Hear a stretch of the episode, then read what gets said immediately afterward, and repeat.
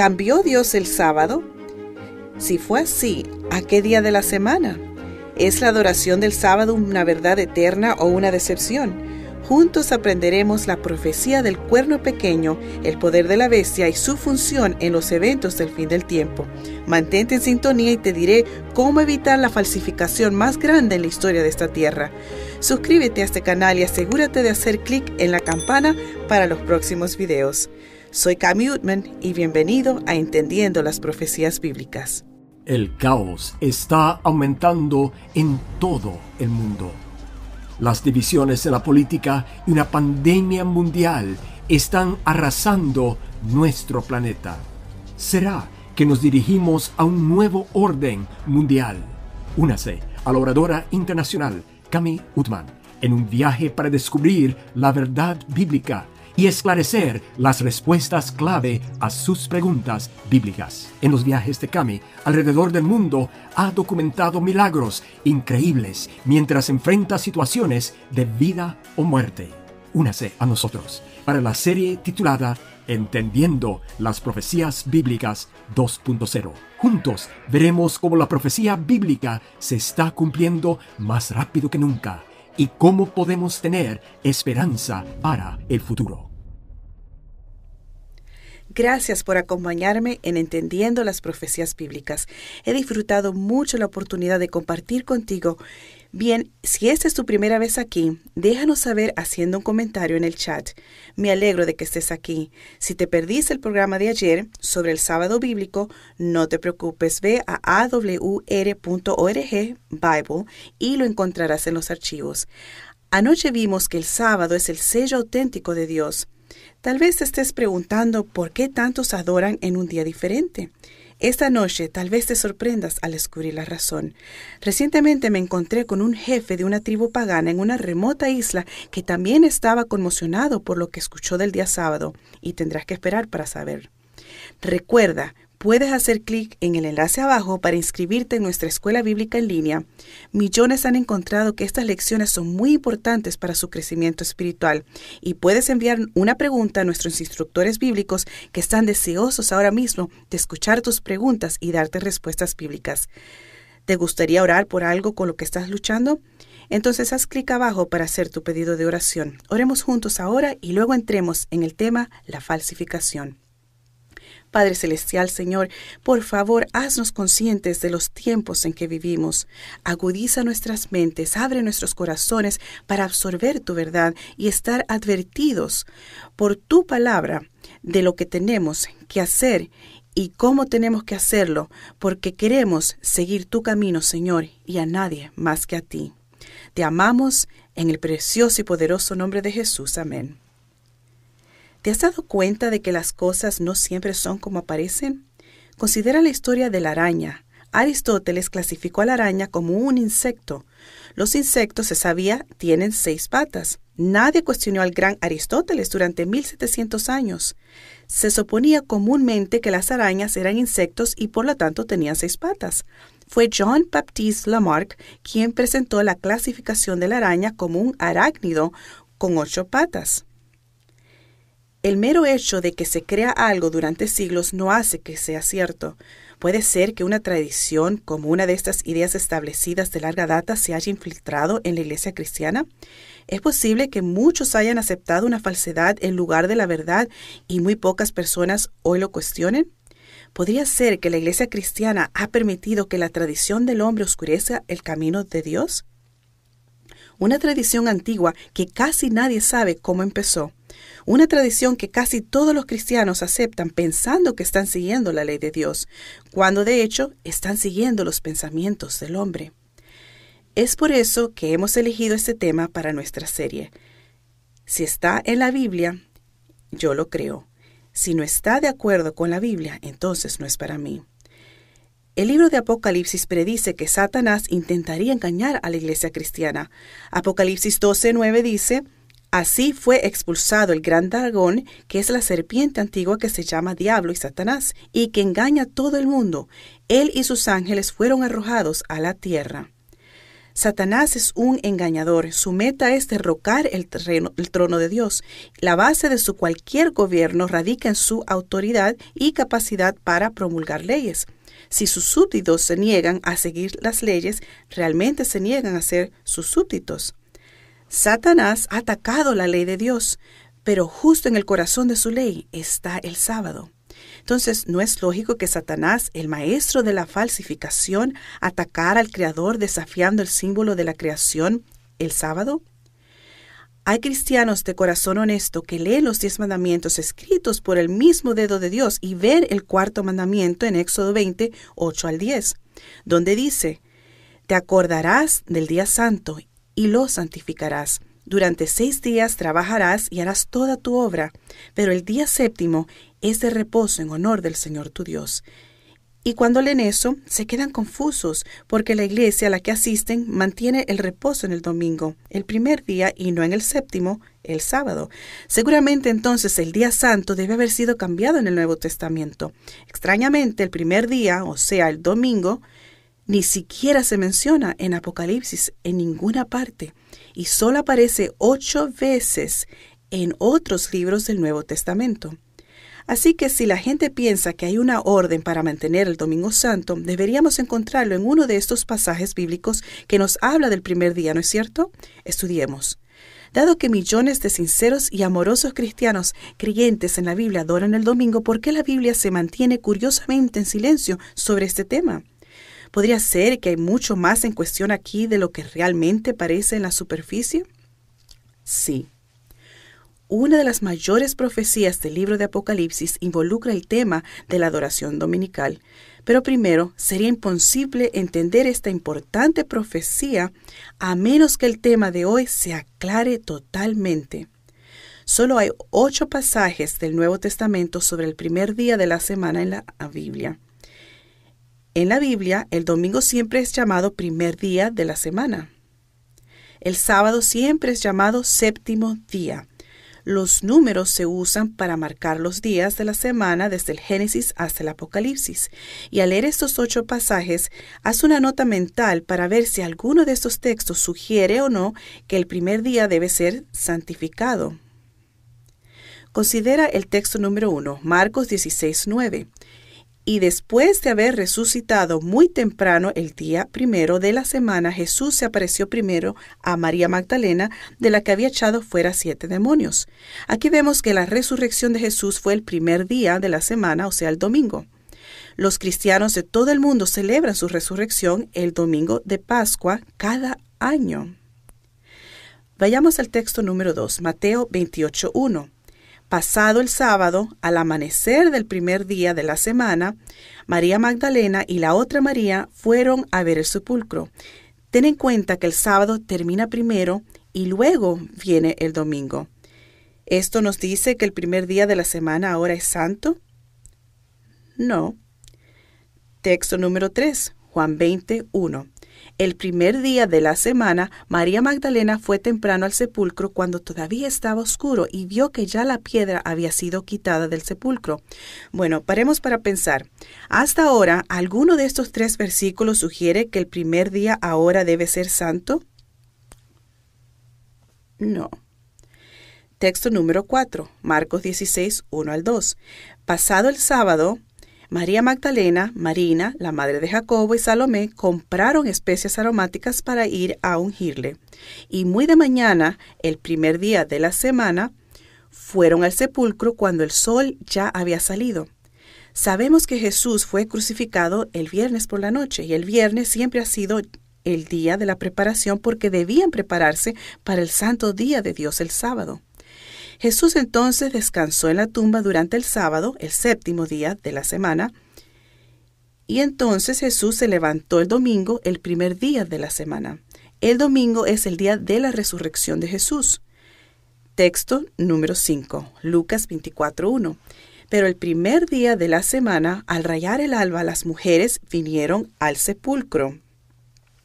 Pues bien, no hay ninguna instrucción aquí de que el domingo es ahora el santo sábado instituido por Dios. Texto 6. Juan 20, 19. Cuando llegó la noche de aquel mismo día, el primero de la semana, estando cerradas las puertas en el lugar donde los discípulos estaban reunidos por miedo a los judíos, vino Jesús, se puso en medio y les dijo, La paz sea con ustedes. Algunos dicen que se reunieron para inaugurar la celebración del primer día de la semana, el domingo, como un día santo, pero los discípulos no podían haber inaugurado un nuevo día santo en honor de la resurrección, porque hasta que Jesús apareció en medio de ellos, se negaron a creer que él había resucitado. Y eso está demostrado en Marcos 16, 14, que dice, más tarde Jesús apareció y los reprendió su incredulidad y dureza de corazón porque no habían creído a aquellos que lo habían visto resucitar. Bien amigo, hasta ahora estos seis pasajes no dicen nada sobre cambiar el sábado santo de Dios para el primer día, el domingo. Pero si buscamos otros textos, tenemos dos que nos mencionan el primer día de la semana. Texto 7, 1 Corintios 16, 1 al 2. Ahora bien, en cuanto a la ofrenda para los santos, como instruía las iglesias de Galacia, hagan ustedes también que el primer día de la semana cada uno de ustedes ponga algo aparte según lo que haya ganado, para que cuando yo llegue no haya entonces que levantar ofrendas. Pablo está instruyendo a reservar parte de su dinero al comienzo de la semana para que lo tengan listo para la ofrenda del día sábado. Verás, Pablo estaba reuniendo fondos para los cristianos de Jerusalén que sufrían hambre, así que escribió con anticipación a las iglesias que visitaría pidiendo que cada creyente pusiera dinero a un lado semanalmente para que estuviera listo cuando él llegara. Bien, texto 8, nuestro texto final, Hechos 27. El primer día de la semana, los discípulos se reunieron para partir el pan. Pablo, que tenía que salir al día siguiente, les enseñaba y alargó su discurso hasta la medianoche. Este texto indica que debemos guardar el domingo como día santo, que el sábado fue cambiado al primer día. No. El hecho de que partieran pan o celebraran la comunión en este servicio no indica que el día ahora era santo, porque la Biblia dice que partieron el pan todos los días. Hechos 2.46. Todos los días se reunían en el templo y partían el pan en las casas y comían juntos con alegría y sencillez de corazón. Ahora vemos hemos visto ocho textos del Nuevo Testamento que hablan del primer día. Ahora has visto por ti mismo que nunca hubo indicios de ningún cambio. Entonces, ¿cómo se ha producido un cambio en el día de adoración? ¿Uno de los días fue falsificado? Muchos cristianos honestos leen en Lucas 4:16 que Jesús, según su costumbre, entró en la sinagoga en el día de reposo. Cristo dijo en Mateo 24:20 que sus discípulos guardarían el sábado 40 años después de la cruz, cuando dijo, Pídale a Dios que no tengan que huir en invierno ni en día sábado. En Hechos 13, 42, 44, el apóstol Pablo enseñó a casi toda una ciudad a guardar el sábado, séptimo día. Los cristianos entonces leen en Apocalipsis 1.10 que el Señor tiene un día. Luego leen en Lucas 6.5 que el sábado es el día del Señor y leen lo mismo de nuevo en Marcos 2, 27 al 28 y Mateo 12, 8. Están confusos y preguntan, ¿quién cambió el sábado de la Biblia? Bueno, ciertamente Dios no lo hizo porque la Biblia dice, Malaquías 3, 6, yo soy el Señor y no cambio. Yo doy gracias por eso porque puedo tener una seguridad en su palabra que es la misma ayer, hoy y siempre. Me encanta eso de nuestro Dios. Luego Mira la Biblia y ven que Jesús no cambió el sábado porque la Biblia promete en Hebreos 13:8, Jesucristo es el mismo ayer, hoy y siempre. Así que Dios no cambió el sábado, Jesús no cambiará este día y los discípulos no podían cambiar el sábado. Hechos 5:29. Pedro y los apóstoles respondieron, debemos obedecer a Dios antes que a los hombres. Entonces la pregunta es, ¿quién lo hizo? En el libro de Apocalipsis capítulo 13 hay una bestia que se levanta del mar. Este capítulo es donde leemos sobre la marca de la bestia y el 666. Pero observa cómo es escrita la bestia. Ahora amigo, permíteme decirte esto, las bestias en la Biblia son símbolos de reinos y poderes, no monstruos reales que salen del mar. ¿De acuerdo? Muy bien, Jesús nos ama y el libro de Apocalipsis es su carta de amor para nosotros, así que leamos esto pensando en ello. Apocalipsis 13.1. Me paré sobre la arena del mar y vi subir del mar una bestia que tenía siete cabezas y diez cuernos, y en sus cuernos diez diademas, y en sus cabezas un nombre blasfemo. Ese es un ejemplo perfecto. Aquí hay una bestia en la Biblia que representa un poder político, religioso o un reino. Ese poder que se eleva es un poder blasfemo. Reclama derechos y poderes que solo pertenecen a Dios. Continúa. La bestia que vi era semejante a un leopardo, sus pies eran como los de un oso y su boca como la boca de un león. Y el dragón le dio su poder, su trono y gran autoridad. ¿Quién es el dragón? Satanás. Infunde ese poder con gran autoridad. El mundo entero lo escucha declarar sus propias leyes en lugar de la ley de Dios.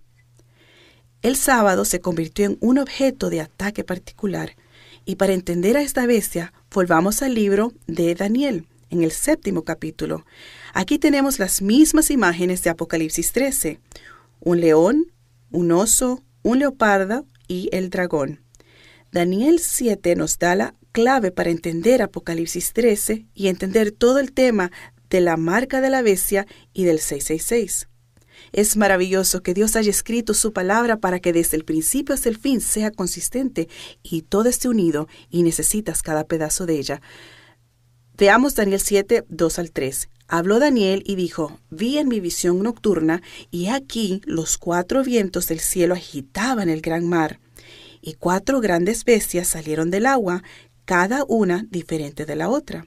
Presta atención a esta clave para interpretar la profecía bíblica. Daniel 7:17. Esas bestias enormes, que son cuatro, son cuatro reyes que se levantarán de la tierra. Daniel 7:23. La cuarta bestia será un cuarto reino en la tierra.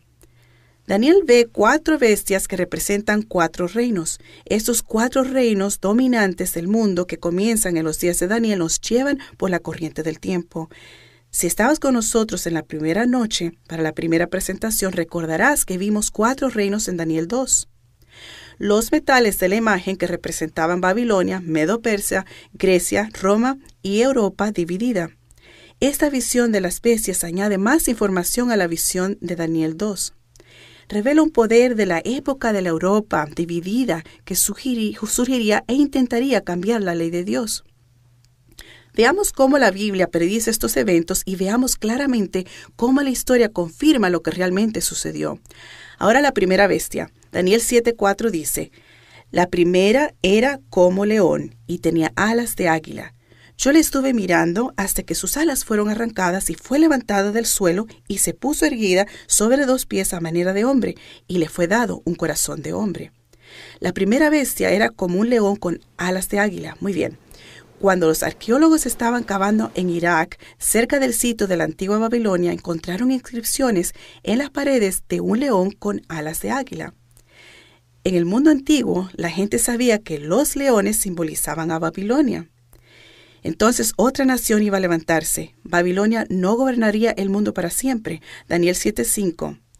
Y aquí otra segunda bestia semejante a un oso estaba levantada de un costado y en su boca, entre sus dientes, tres costillas. Y le dijeron así, levántate y devora mucha carne. Los reinos combinados de Medio y Persia derrocaron a Babilonia.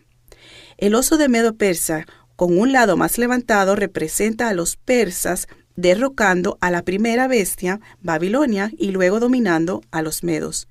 ¿Qué tiene el oso en la boca? Tres costillas. Verás, cuando Medo Persia conquistó el mundo, primero conquistó Babilonia, luego fue hacia el norte y conquistó Lidia, luego hacia el sur y conquistó Egipto. Estas tres naciones, Babilonia, Lidia y Egipto, representan las tres costillas. ¿Puedes ver cuán exacta es la profecía bíblica? Es increíble. El tercer imperio se levanta en Daniel 7, 6. Después de esto seguí mirando y aquí otra bestia, semejante a un leopardo que tenía en su espalda cuatro alas de ave. La bestia también tenía cuatro cabezas y le fue dado dominio. Grecia se convirtió en la tercera nación que se predijo que se levantaría. Sabemos que Alejandro Magno fue el líder griego más prominente. Tenía poco más de 30 años de edad cuando conquistó todo el mundo entonces conocido. Y tan rápido. ¿Puedes ver por qué Grecia se representa como un leopardo con alas? Pero ¿Qué representan las cuatro cabezas? Alejandro Magno murió cuando tenía 33 años. A diferencia de la mayoría de los reinos, el hijo de Alejandro no tomó el trono. En cambio, sus cuatro generales dividieron el imperio griego y cada uno tomó una porción para gobernar.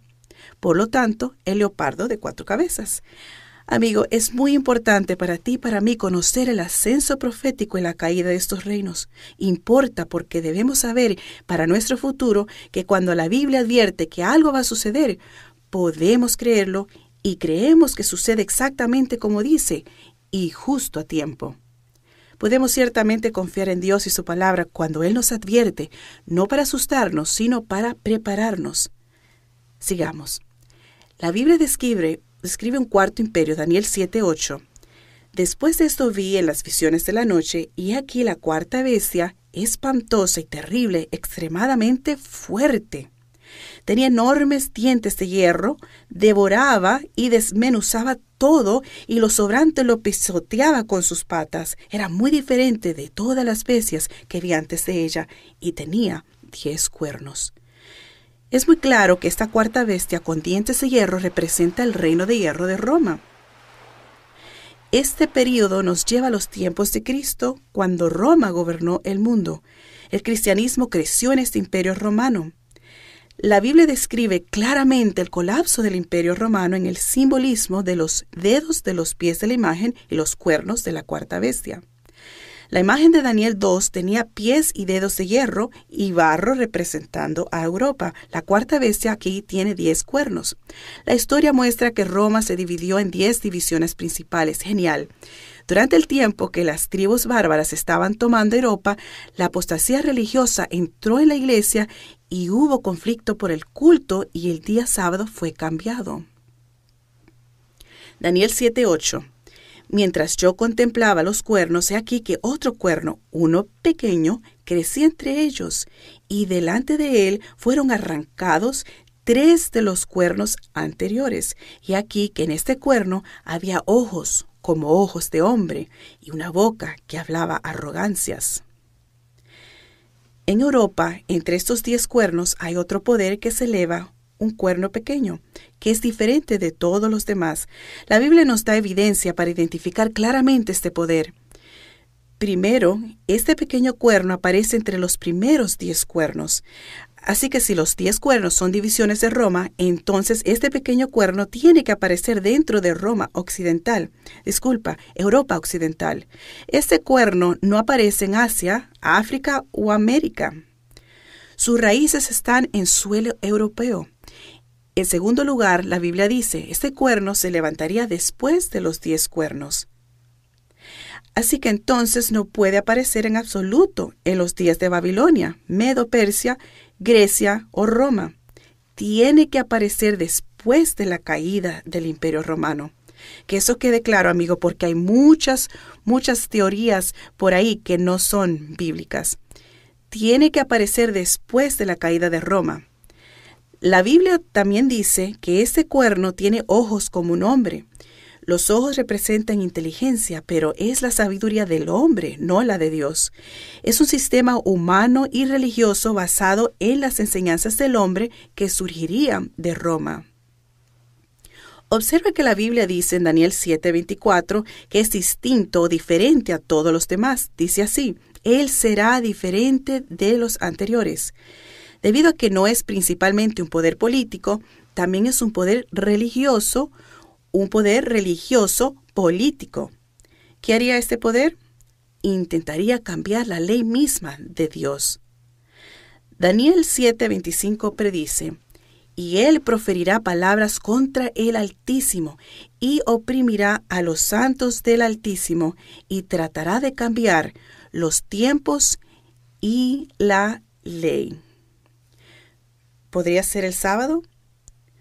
¿Puedes pensar en ofensa más grande contra el Altísimo que pretender tener autoridad para cambiar la ley de Dios? Obviamente se refiere a leyes divinas, no leyes impositivas ni políticas insignificantes. Daniel 8:12 nos dice que este cuerno pequeño, el poder, arrojaría la verdad por tierra y hará su voluntad y prosperará. Así que, saliendo del antiguo imperio romano, un poder religioso se levantaría. Sería pequeño al principio, pero se volvería extremadamente poderoso. Usaría su poder para reclamar la autoridad y cambiar la propia ley de Dios. La historia registra para nosotros un cambio gradual que tuvo lugar del sábado al domingo. El doctor John Eady documenta las raíces de este cambio en su enciclopedia bíblica en la página 561. Dice, el sábado, una palabra hebrea que significa descanso, el domingo era un nombre dado por los paganos al primer día de la semana porque era el día en el que adoraban al sol. La adoración al sol fue aceptada y prevaleciente a través de Egipto, Babilonia, Persia y Roma. Incluso los días de la semana se vieron afectados.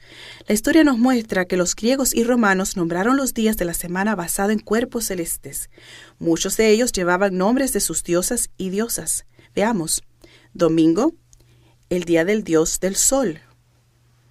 Lunes, el día del dios de la luna. El martes es para Tuya, el dios de la guerra.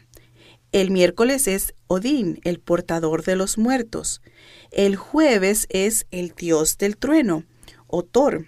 Viernes es día de Freya, la diosa del amor, la belleza y la fertilidad. Sábado, el día de Saturno, dios de la cosecha. Hmm. Así que una vez más, la mitología fue incorporada a nuestra forma de pensar en la sociedad actual. Ten en cuenta que Dios en la Biblia denomina los días por números. Así que tenemos del primer día al séptimo día y eso sucede a todo a lo largo del Antiguo Testamento y el Nuevo Testamento. Dios se refiere a los días por números. Muy bien, cuando se llega al siglo IV, el emperador romano Constantino tenía una fuerte devoción a adorar el sol, incluso poniendo al dios del sol en las monedas que acuñó. Pero tenía un dilema. Roma se estaba desmoronando. Constantino deseaba unir a su imperio y se le ocurrió lo que pensó que era una idea brillante. ¿Por qué no unir al imperio alrededor de la adoración dominical? Verán, Constantino había mirado al sol antes de una batalla y vio una cruz de luz arriba, y con ella las palabras griegas que significan con este signo, conquista. Constantino ordenó a sus tropas adornar sus escudos con un símbolo cristiano y a partir de ese momento se tornaron victoriosos. Aquí viene la combinación de la adoración al sol y el cristianismo.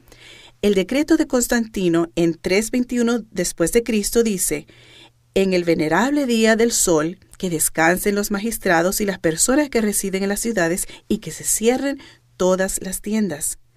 En un intento de unir el imperio, Constantino emitió la primera ley dominical.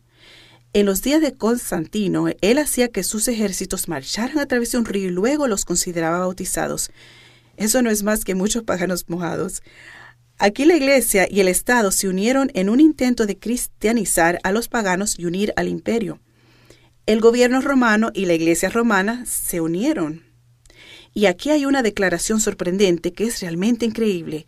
Es de marzo de 1994 de Catholic World, página 809. La cita. El sol era un dios principal de los paganos.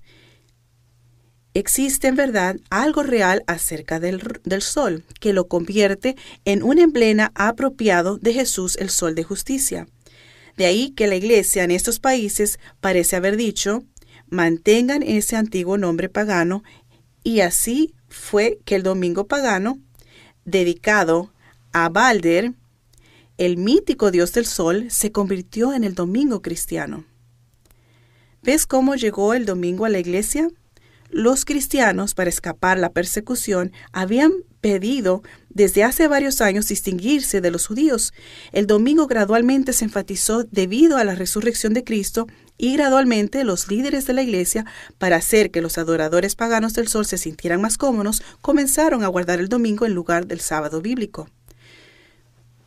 Constantino quería unir su imperio y los líderes de la iglesia romana querían convertir a los paganos.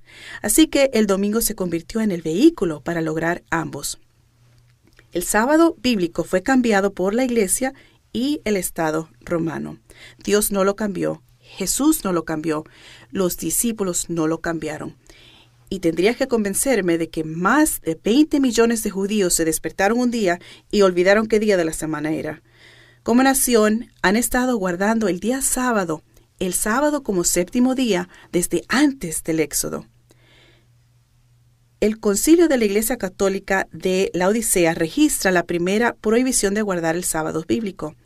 Los obispos católicos romanos se reunieron allí y vean lo que ocurrió en el concilio en el año 325 después de Cristo. Cita: Los cristianos no judaizarán, es decir, no guardarán el sábado ni se mantendrán ociosos el sábado, pero honrarán especialmente el día del Señor y como cristianos, si es posible, no obrarán en ese día.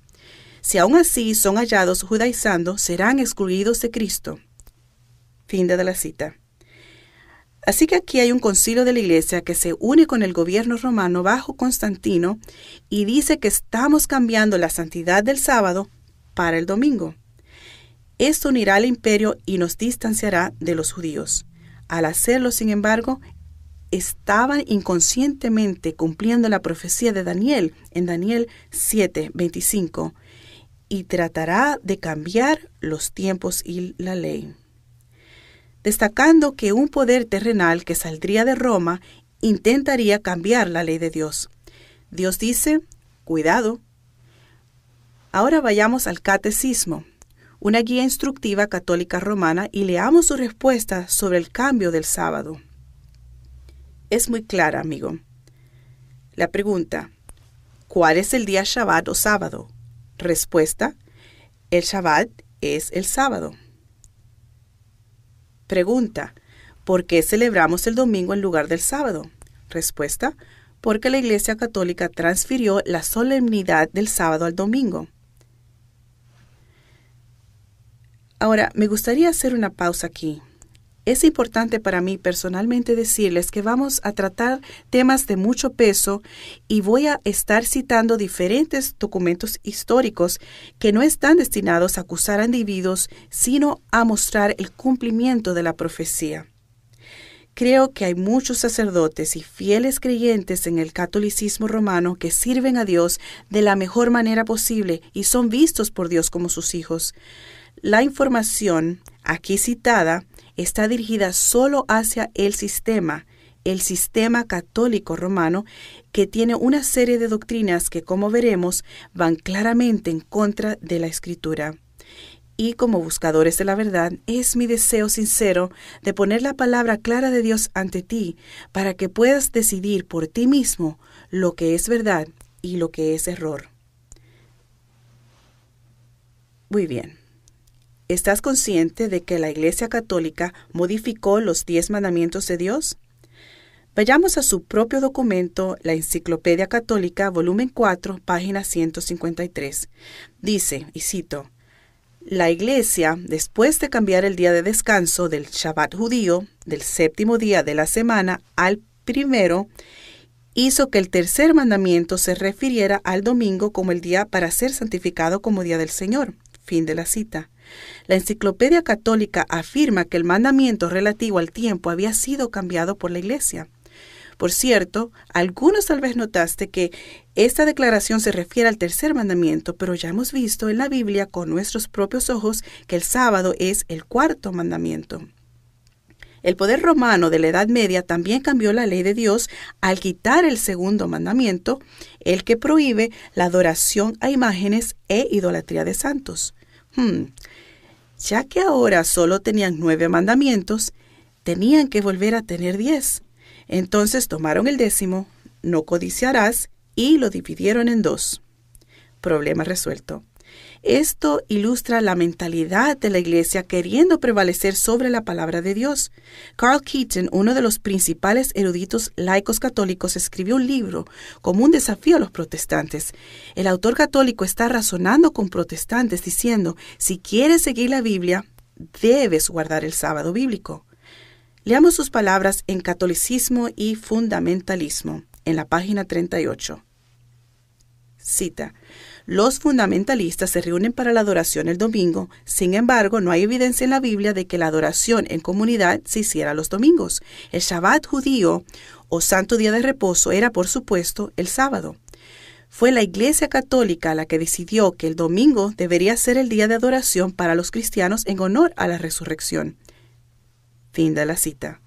En otras palabras, si no quieres seguir la Biblia, dice él, debes regresar a la Iglesia Católica, que libremente reclama la autoridad para cambiar la ley de Dios como le parezca conveniente. Bueno, pero espera un minuto. Dios da claras advertencias sobre interferir con Él o con su palabra. Apocalipsis 22, 18 y 19. Yo le advierto a todo aquel que oiga las palabras proféticas de este libro. Si alguno añade a estas cosas, Dios traerá sobre él las plagas que están escritas en este libro. Y si alguno quita las palabras de este libro profético, Dios le quitará su parte del libro de la vida y de la santa ciudad. Esto es serio, amigo. Entonces, en Mateo 15, 3 al 9, él le respondió diciendo, ¿Por qué también ustedes quebrantan el mandamiento de Dios por causa de su tradición? Así habéis invalidado el mandamiento de Dios por causa de su tradición. Hipócritas. Bien profetizó Isaías sobre ustedes diciendo, este pueblo me honra con sus labios, pero su corazón está lejos de mí. Y en vano me rinden culto, enseñando como doctrina los mandamientos de hombres. La santidad dominical vino de la tradición y los mandamientos del hombre. ¿A quién seguirás tú? ¿A Dios o a los hombres? La cuestión es mucho más seria que un simple asunto de cambiar un día por otro. El problema es, ¿qué te guía? ¿La Biblia o la tradición? El problema es, cualquier iglesia humana o líder religioso humano, por cualquier razón o motivo, tiene autoridad para cambiar la ley de Dios que fue escrita con su propio dedo en aquellas tablas de piedra? Se trata de quién tiene autoridad. ¿A quién le demostramos nuestra devoción? La rebelión de Satanás gira en torno a la adoración. Es el tema del bien o del mal y comenzó allá en el Génesis. La historia de Caín y Abel representa dos tipos de personas que recorren dos caminos diferentes en la vida. Uno adoraba la forma que Dios prescribió y otro definitivamente no lo hacía. ¿Cuál fue bendecido y aceptado por Dios? ¿De quién fue la soberbia que lo llevó al asesinato y fue maldecido por Dios? Mientras Caín y Abel fueron criados por los mismos padres, ellos habían mantenido diferentes actitudes acerca de Dios y su autoridad, y ahí es donde sus caminos se separan.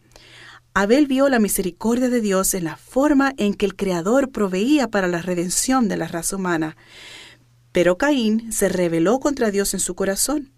La distinción puede no haber sido obvia hasta que llegó el momento de llevar sus sacrificios ante Dios. El drama entre Caín y Abel es realmente acerca de la lucha de Caín consigo mismo. Aunque Caín tuvo la oportunidad de cambiar, se aferró cada vez más a su orgullo terco y tropezó y cayó aún más lejos de Dios. El plan de Dios para la salvación no es negociable, es un regalo el corazón humano, cuando se aferra orgullosamente a sí mismo y a la tradición, tropieza y cae en una pendiente resbaladiza de destrucción. Dios constantemente se acerca a los que se rebelan para darles oportunidad de regresar y arrepentirse. No naces un ganador, ni naces un perdedor. Naces un selector. Escoge hoy mismo a quién servirás. A menudo la estrategia de Satanás es hacer que ignores o desobedezcas tan solo uno de los mandamientos de Dios. Santiago 2, 10 al 12 dice, Porque cualquiera que guarda toda la ley, pero tropieza en un punto, se ha hecho culpable de todos. La ley de Dios es como una fortaleza de diez lados. Solo hay que romper un lado para permitir que el enemigo entre. Dale al diablo un centímetro y se convertirá en, convertirá en tu amo. Renunciar al sábado bíblico dado por Dios como un signo de su autoridad como el creador, sí importa, amigo. Y yo elijo seguir lo que Dios le dio a Adán en el jardín del Edén. Elijo seguir los ejemplos del propio Cristo. ¿Y tú? Dios dice que el sábado es una gran señal, es una señal de nuestra lealtad a Cristo, es una señal de que creemos que Él creó nuestro mundo. En el jardín del Edén, Satanás dijo a Eva, ¿Qué diferencia hay entre un árbol y otro? Todos son iguales. Eva perdió el Edén porque creyó esa mentira. Muchos cristianos hoy están convencidos por un engaño. La gente dice, ¿qué diferencia hay de un día a otro? Todos los días son iguales. Con Dios no todos los días son iguales. Un día fue bendecido por Dios, el séptimo. Un día fue santificado por Dios, apartado. Y Dios descansó en un solo día, el sábado. Las cuestiones que estamos tratando son cuestiones de autoridad, cuestiones de obediencia. Nuestra lección es la Biblia o la tradición, Jesús o líderes religiosos, la ley de Dios o los dogmas del hombre, la instrucción de Dios o la enseñanza humana, el camino de Dios o el camino del hombre. ¿Significa esto que todos los que mantienen el domingo están perdidos? No. Hay muchos cristianos que guardan el domingo que aman a Jesús, y no todos los que guardan el domingo están perdidos. Pueden estar viviendo a la altura de todo lo que conocen. La diferencia es cuando obtienen más información y si están dispuestos a seguir esas nuevas enseñanzas. Me hace pensar en Perfecto, en un remoto pueblo en lo alto de las montañas de Mindoro, Filipinas. Perfecto vive allí como un influyente jefe pagano. Verás, el espiritismo y la tradición local era su forma de vida. Y a veces había gente que visitaba el pueblo y trataba de convertirlo al cristianismo, pero lo que decían era diferente de lo que practicaban, y la confusión le molestaba. Les decía, váyanse, y entonces encontraba consuelo en su más preciada posesión, su radio. Escuchaba solo una emisora porque tocaba la música que le gustaba. Un día después de que terminara la canción, llegó un nuevo programa que llamó su atención.